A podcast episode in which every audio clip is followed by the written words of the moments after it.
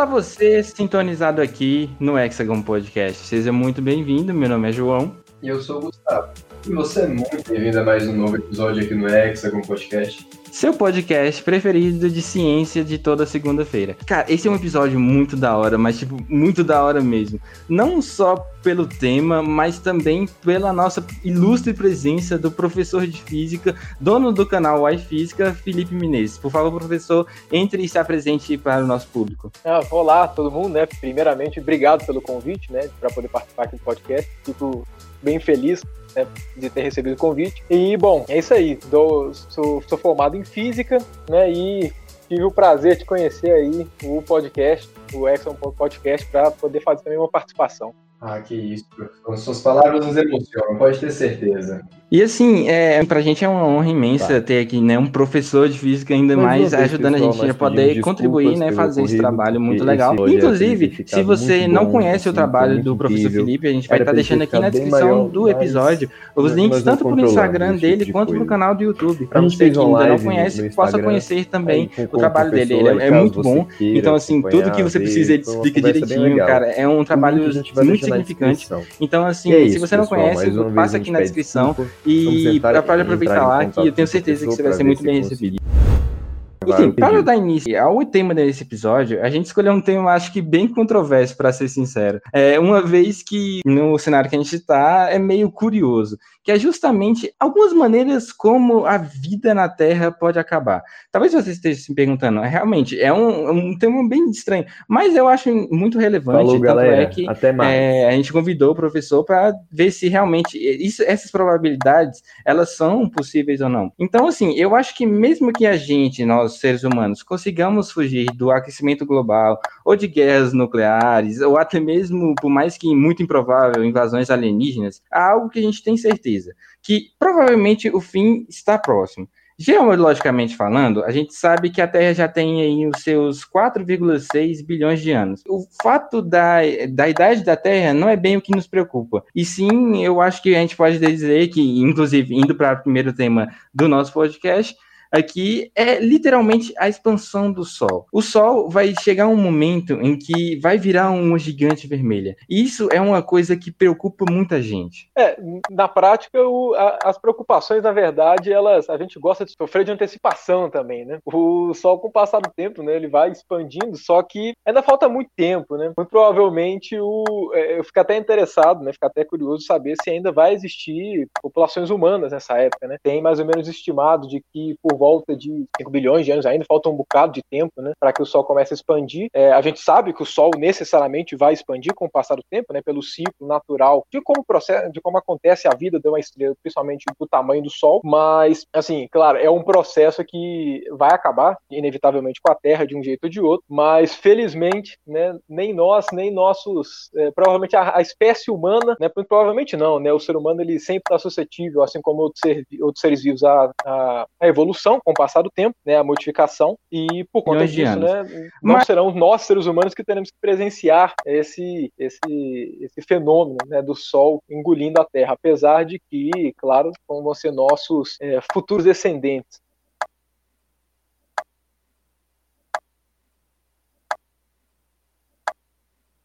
Gente.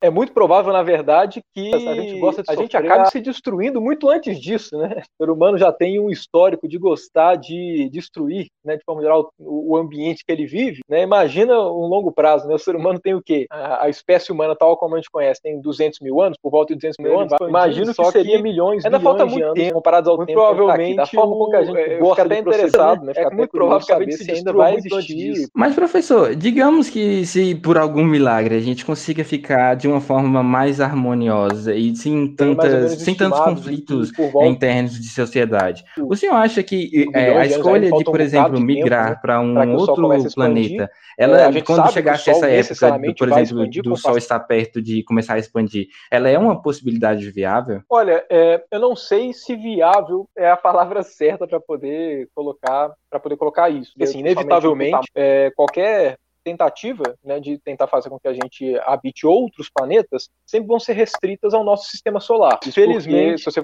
é, é só a gente pegar algumas distâncias, pelo menos como referência, pegar Alpha Centauri, né, que é o sistema mais humana, tem dá quatro anos assim como né, o, o, se você for imaginar a evolução com o viagem, né, a modificação. Vamos supor que a gente chega e fala assim, vamos por conta disso, né? Vamos supor não serão nós seres humanos que teremos que presenciar esses planetas e tudo. A gente chega e fala, olha, como seria a situação, na melhor das hipóteses, de a gente poder habitar outros planetas que não sejam no nosso sistema solar. Aí vamos pegar a Alpha Centauri, que é, vai ser a mais próxima aqui do nosso sistema solar. Quando, se a gente tivesse qualquer tecnologia para poder viajar entre planetas, primeiro de tudo que a gente ia ter que pensar é, a gente ia ter que acelerar essa nave para poder chegar até essa outra, é, esse outro sistema que não o nosso sistema solar. Agora, a gente não pode acelerar de qualquer jeito. A gente tem que acelerar até, a gente não pode passar de acelerações muito maiores que a da gravidade. Então acaba que acontece efeitos muito semelhantes com quando pilotos estão, é, aqueles pilotos de aviões supersônicos, que acabam sentindo 5, 6, 10 vezes a gravidade, dependendo das manobras que fazem e você tem um preparo muito grande, e essas pessoas né, que têm esse preparo muitas vezes desmaiam ainda falta muito excesso tempo, de né? gravidade né? que tem. Da então, forma que a gente, ou seja, se a gente fosse para outro, né, outro, outro sistema, ainda, a gente primeiro teria que pensar que ó, a gente tem que acelerar a nave, mas não Digamos pode acelerar que tanto. se por algum milagre a gente conseguir... E além, então a gente poderia fazer né, na, na, sem, na tantas, mais sem tantos custos a começar a acelerar a nave, né, de forma que ela acha que a, a escolha de, por exemplo, migrar para um outro... Simular quando chegasse essa época, por exemplo, do Sol... Então a gente poderia fazer acelerar a primeira metade e desacelera a segunda metade. Mas quando você faz é, ambos com aceleração da gravidade, né, para que a gente tenha uma impressão de gravidade durante a viagem semelhante à que a, a que a gente tem, é, a que o nosso corpo foi feito, né? Para poder suportar. Mesmo quando você faz esse tipo de, então, nosso sistema solar é um tempo muito grande né, para poder chegar. Isso passa, se você, na velocidade da luz demora 4 anos, Centauri, né, que é, é, o sistema mais próximo 10 anos com muita facilidade. E, na verdade, vai muito mais do que 10 anos. Né? 10 anos está sendo até uma, uma estimativa até muito rápida. Então, é, muito provavelmente passariam algumas gerações dentro das naves. Então, ou seja, primeiro, se a gente fosse habitar outros planetas de outros sistemas, a gente teria que estar muito habituado com a vida em nenhum planeta, em uma vida totalmente no espaço, o que acaba não, não sendo muito consistente por uma questão de como é que a gente faz para produzir alimento, né, como faz para é, as necessidades biológicas mesmo do ser humano. Mas aí vamos pensar alguma coisa no nosso sistema solar. A gente ainda teria que, de alguma forma, é, fazer modificações no, no sistema planetas, solar. Né? Vênus é, uma, é, um planeta fora de questão, o que seria mais provável seria Marte pela proximidade. Né? Ou se quiser ser muito otimista, é, você pega lá algumas das luas de Júpiter ou de Saturno, que teria alguma condição ali que você poderia explorar com matéria orgânica, mas ainda sendo muito otimista. Mas qualquer um deles, a gente não tem temperaturas adequadas, não teria, é, não tem uma atmosfera densa ou rarefeita o suficiente, né? A gente tem o excesso de gravidade densas ou muito rarefeitas no sistema solar, sem contar na gravidade né, que é um problema sério, né, sentido, por exemplo, pelos astronautas. Né, nossas articulações são feitas viajar.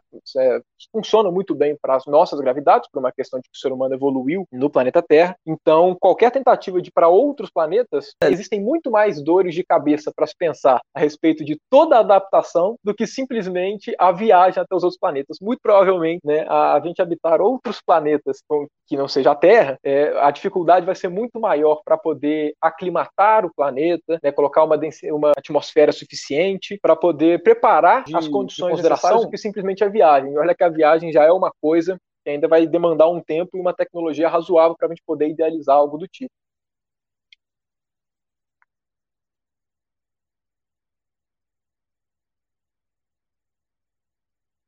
assim, das naves. É, é chato porque eu não queria ser muito pessimista, né?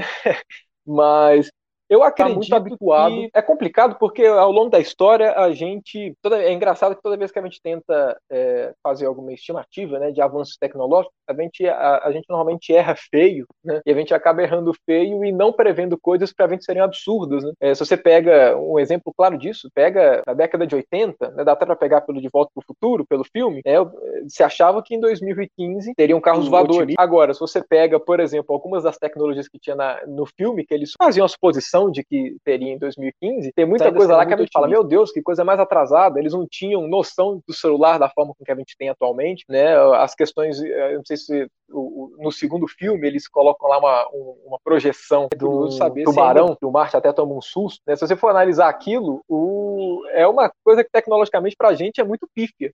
Só que ao mesmo tempo a gente acreditava em coisas que viriam que são muito mais tecnológicas do que a gente conseguiria fazer. Então, assim, eu acredito que é, enquanto a gente pensa assim, é, será que a um dia vai ter tecnologia para poder, poder deixar Marte, por exemplo, minimamente é, razoável para a vida, conseguir muito provavelmente e tudo? Eu acredito que não, planetas. mas eu acredito que várias, vários pré-requisitos que devem ser satisfeitos. Para que isso consiga ser feito, a gente vai conseguir atingir com o passar do tempo. Esfera a gente vai aumentar muito as bases que a gente teria para poder fazer com que esse tipo de processo, né, deixar a Marte mais próximo com a Terra seja possível, mas eu acho que num futuro próximo, e quando eu digo um futuro próximo, eu digo pelo menos aí meio, meio, meio século, não, né, eu quero dizer meio meio milênio, muito provavelmente. Eu não acho que a gente vai conseguir coisas tão cedo assim, porque só, só, só de você pensar o, o, em questão, por exemplo, da atmosfera, deixar a atmosfera de, de Marte razoável, para a vida, acredito. Se você for parar para pensar o quanto de o quanto que é a atmosfera lá, o a gente de gases você teria que colocar,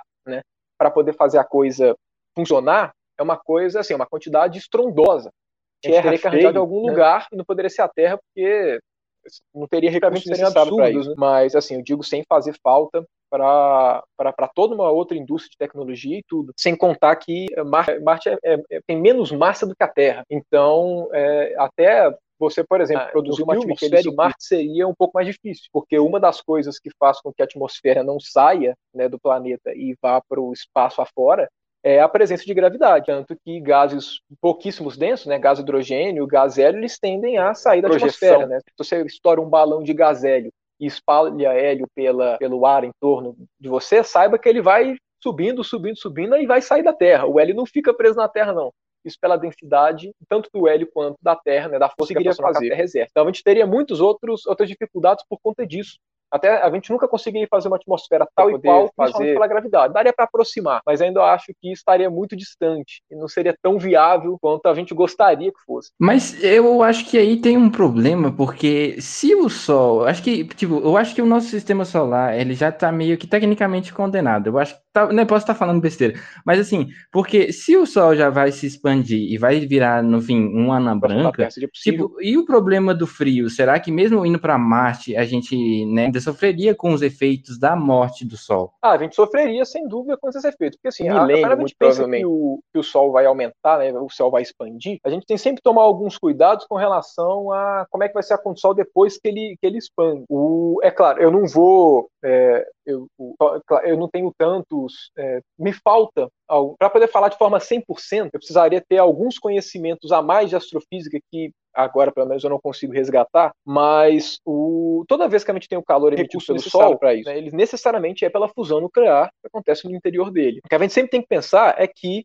existe uma certa contar que se você for parar para pensar, né, o Sol emitindo energia, a gente pode quantificar essas coisas em termos de massa. Né? Então a gente pode pensar assim: ó, o Sol está emitindo uma certa quantidade de energia, e essa quantidade de energia, dada a relação E igual a mc ao quadrado, a relação do Einstein, a gente consegue ver a taxa com que o Sol vai perdendo presença massa. de é gravidade. É, pequeno, é muita massa por dia, em valores absolutos, mas é pouca em valores relativos ao Sol. O Sol expandir, muitas vezes, passa uma ideia de que poderia, por alguma razão, como ele está mais próximo, por exemplo, de Marte, alguma coisa do tipo, que necessariamente teria calor suficiente. E aí que eu digo que eu, eu não vou botar minha mão no fogo gravitacional para poder é, falar isso com 100% de certeza, né? Pra, porque eu, eu não tenho, o, o, o, nesse, nesse ponto, eu, eu precisaria de uma informação é, extremamente precisa para poder falar com 100% de certeza, mas uma coisa eu garanto, que é o Sol expandir não necessariamente significa que ficaria mais quente em Marte. Não é uma relação. Tem um problema, é, porque imediata. se o Sol. o Sol acho que, expandir, tipo, eu acho que o nosso sistema solar ele já está meio que tecnicamente condenado. Dele, eu acho, né? o Sol tá, tá não posso estar falando besteira. Tá mas assim,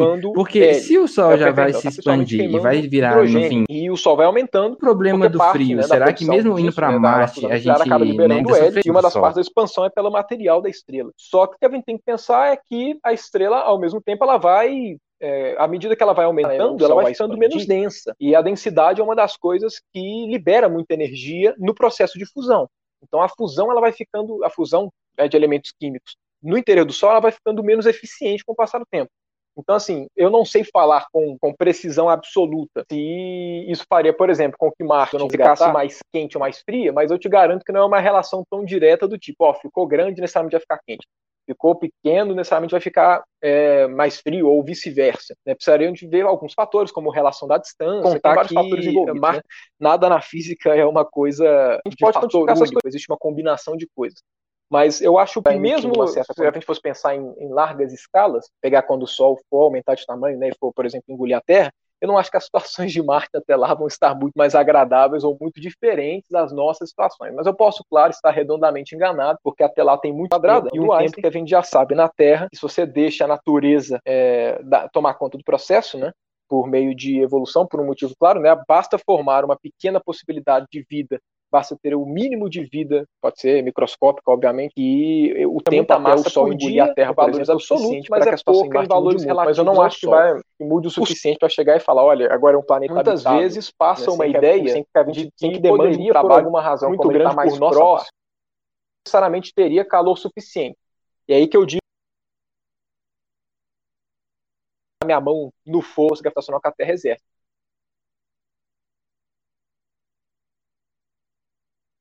Informação a gente precisa para poder falar?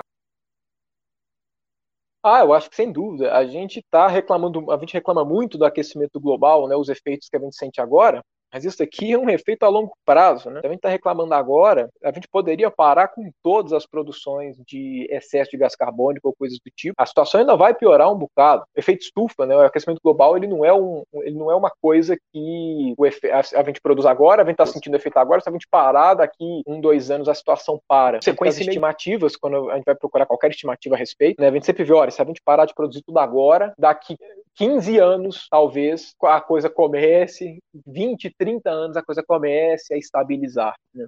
Se Mas o Sol, acho que, tipo, dúvida, eu acho que o nosso sistema forma, solar, ele já está meio que tecnicamente condenado. Eu acho que tá, o negócio está de se autodestruir né, sem perceber que está se autodestruindo é aquecimento global, porque as duas formas assim que eu coloco como as principais que o homem pode acabar provocando sua própria extinção é com uma guerra nuclear ou com o próprio porque aquecimento se global. O Sol a diferença é que a guerra nuclear vai... acaba com tudo em poucos minutos, né? Joga algumas bombas. O problema do frio, será que mesmo indo para Marte, inteira, dependendo das bombas que você joga nos lugares, condena a humanidade inteira de uma forma praticamente irreversível. A gente já tem mecanismos nesse sentido nuclear para poder acabar é, com a humanidade como um todo. Mas aí né? acaba que, como é uma coisa que seria muito rápida, a gente tem uma noção e uma cautela muito grande, porque os efeitos são imediatos, e a gente detesta de ver efeitos a longo prazo. Só o aquecimento global é um excelente, é, uma, um excelente fator a longo prazo de como a gente pode se destruir. Porque, querendo ou não, por mais que a gente sinta a cada ano as temperaturas aumentando, o Ártico ficando cada vez menor, até provavelmente vai chegar um momento que não vai mais existir gelo no Ártico, né, porque não tem terra embaixo, então vai simplesmente passar a ser só água. O, esses efeitos, querendo ou não,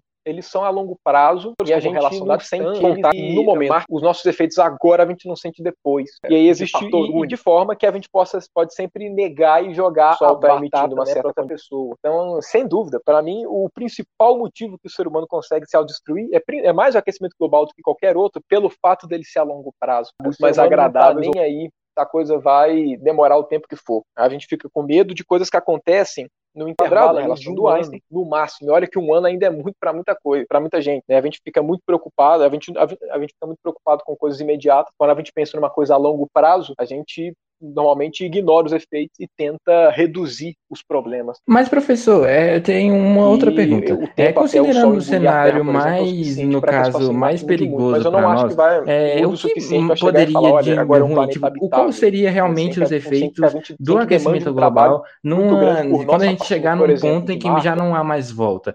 O que dali para frente poderia acontecer? Olha, um efeito sem volta, eu não diria que, assim, é, a natureza já se demonstrou muito boa para poder contornar problemas climáticos ao longo da história, né? Você pega, por exemplo, a época dos é, dinossauros, a situação era muito mais quente do que era agora. Você tinha, você, você tem muitos períodos. Ah, eu acho é, que sem dúvida, eram mais quentes tá do que agora, ou claro, períodos mais frios, né? Mas qualquer período, agora, por exemplo, existe aqui né, que é um efeito a longo grandes prazo, né? extinções. Né? Agora, pega lá o Permiano poderia parar com as produções. Qualquer extinção desse naipe que acaba eliminando maior parte da vida, e ele gera vai piorar um dos muito grandes, né? Gera uma, muita destruição. E mesmo assim a natureza consegue reconstruir que a gente pensa em reconstruir, a, é uma produz agora, a gente está sentindo efeito agora, é uma reconstrução que demora milhares de anos, e não dependendo da situação, algumas estimativas. É, e bom, pegando agora os efeitos a, a curto prazo, né? Vamos pegar agora os efeitos que a gente consegue definitivamente falar, olha, se o ser humano não tomar conta da coisa, a gente vai necessariamente cair nesses.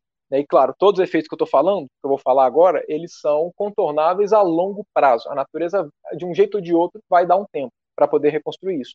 Só que ninguém vai esperar milhões de anos, né? Porque não existe nada comparado a isso. Mas, por exemplo, um dos primeiros efeitos que pode acontecer, a gente tem um monte de efeito de aquecimento global que tem feedback positivo, né? São aqueles efeitos que se autoalimentam. Então, a primeira coisa que a gente pode pegar, vamos lá, vamos aumente um pouquinho. Eu vou comentar só de alguns efeitos, né? Claro, tem vários, mas eu vou comentar de alguns e como é que eles se autoalimentam, como é que uma coisa está sempre interligada à outra. Imagina que por alguma razão, né? É, a gente consiga falar com precisão. Olha, daqui um ano que vem vai aumentar um grau a temperatura média.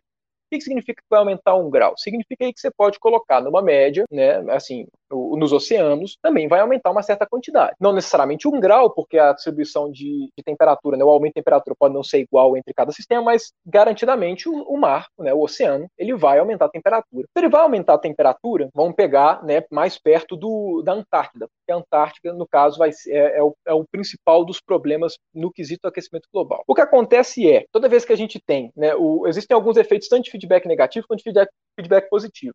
Primeira coisa, aumentar um pouquinho, você, aumenta um pouquinho a temperatura, você espera que, de forma geral, né, você tenha um maior derretimento do, do gelo, certo? Porque por motivos óbvios, né, quando você aumenta a temperatura, você pode diminuir a quantidade de gelo. O, se você diminui a quantidade de gelo, acontecem dois problemas. Por exemplo, você, você diminui o efeito ao, do albedo, o albedo é. O efeito albedo é basicamente aquela.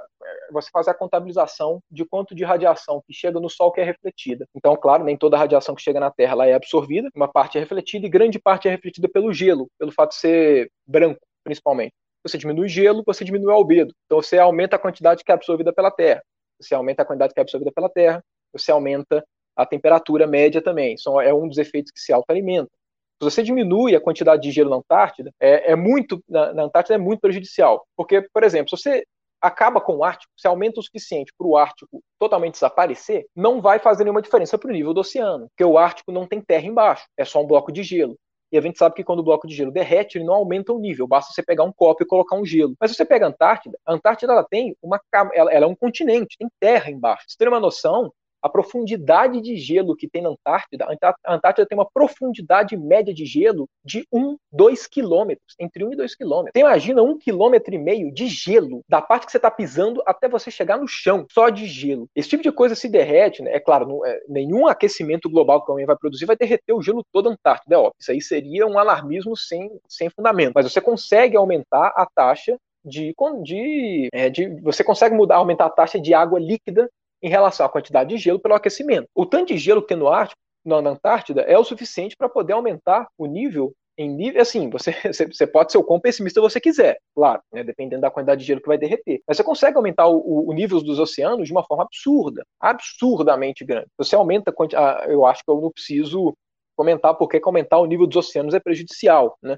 Tem cidades inteiras que vão, que vão embora, você alaga quantidades, é, principalmente de, de mata, né? Que são, são é, relevantes sem contar que o aumento de temperatura acaba com um monte de biodiversidade, porque tem muitos animais, né, principalmente insetos, que são sensíveis a pequenas variações de temperatura. Você muda padrão de migração dos animais ao longo do, do globo, né, porque muitas das migrações elas também envolvem, né, quando a gente vai falar de, de calor, de, de inverno e verão, né, que muitas vezes são, é, é, o que motiva as migrações dos animais, muitas, tem muito animal que se, que se, que se apega muito também a questões de temperatura, né, então as migrações não vão, não vão tão assim, elas diminuem o alcance delas, as, as espécies ficam mais restritas. É uma forma, assim, da gente querer a, a aumentar a temperatura, é uma coisa que pode gerar um monte de efeito controverso, principalmente as queimadas que a gente está vendo aqui. Né? Além de aumentar a temperatura, diminuir a umidade, chega alguma pessoa, põe fogo lá, para aumentar essa para aumentar a, o, o, estrago é muito maior né? temperaturas altas é, de infinitas formas fazem com que o ambiente fique totalmente inabitável então, galera, é, infelizmente ocorreu um problema. Você tá vendo aqui que esse episódio foi um episódio um pouco mais curto, mas é porque quando a gente estava editando isso aqui, a gente percebeu que por algum motivo o nosso áudio não foi captado até o final. Então, assim, era para esse episódio ser muito maior do que ele realmente está sendo, mas só que por algum motivo, algum erro deu que a gente não conseguiu é, achar o resto do áudio que ficou. Então, assim, a gente pede desculpas tanto para vocês quanto para o professor, porque a gente gravou muito mais coisas daqui para frente. Mas, assim, a gente pretende recompensar vocês, a gente vai entrar em contato com ele para ver se a gente regrava esse episódio, o finalzinho dele, né? Mas pelo menos deu para vocês verem mais ou menos alguns fatos que poderiam acontecer E assim, deu para aproveitar esse iníciozinho de episódio. Mais uma vez, pessoal, nós pedimos desculpas pelo ocorrido, porque esse episódio era para ele ter ficado bem maior, mas nós não controlamos esse tipo de coisa. A gente fez uma live no, no Instagram, aí com, com o professor, aí caso você queira acompanhar, ver, foi uma conversa bem legal. O link a gente vai deixar na descrição. E é isso, pessoal. Mais uma vez a gente pede desculpa. Vamos tentar entrar em contato com o professor para ver se conseguimos regravar o que, o que foi perdido. Sempre assim, então, a gente agradece muito por você ter escutado até aqui. É, muito obrigado por ter ficado até o final. E assim, aguarde, porque muito provavelmente, se ele aceitar, a gente vai conseguir voltar aqui e trazer o resto do episódio para vocês. Então, fiquem ligados e até a próxima. Falou, galera. Até mais.